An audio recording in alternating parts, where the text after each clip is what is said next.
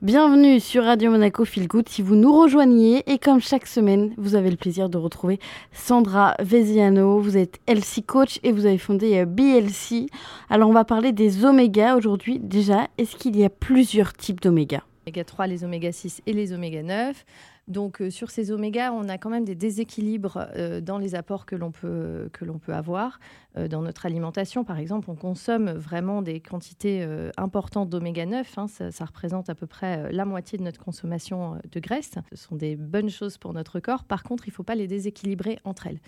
Il y a une espèce de ratio et d'équilibre à trouver entre les oméga 3, 6 et 9. Comment ça se fait qu'on consomme plus d'oméga 6 que d'oméga 3 parce qu'ils sont présents dans bien plus, dans bien plus de catégories d'aliments, en fait. Donc, euh, il faut euh, soit supplémenter, soit manger bah, beaucoup d'aliments riches en oméga 3, euh, comme la sardine, les maquereaux, les anchois, tous ces petits poissons, tous ces petits poissons gras.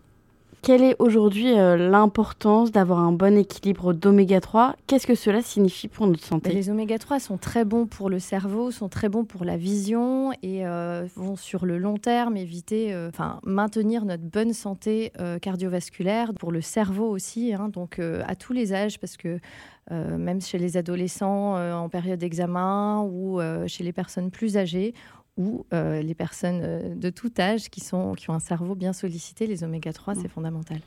A contrario, qu'est-ce qu'on risque si on a trop d'oméga 9 visiblement, on, en consomme beaucoup. Bah, tous ces équilibres de vitamines et minéraux, c'est euh, la balance. C'est pour ça qu'on dit qu'il faut manger varié, équilibré. Euh, un déséquilibre n'est jamais bon. Euh, peu importe les vitamines, peu importe les minéraux duquel on est en déséquilibre, positif ou négatif, va créer du stress oxydant pour les cellules, va créer vraiment des problèmes. Et alors, euh, les oméga 3, je sais que par exemple, on peut les retrouver dans le poisson. Est-ce qu'on peut se supplémenter en oméga 3 oui, je, recommande toujours cette supplémentation. Hein. De toute façon, on parlait du magnésium. Euh, pour moi, c'est le, même tronc commun.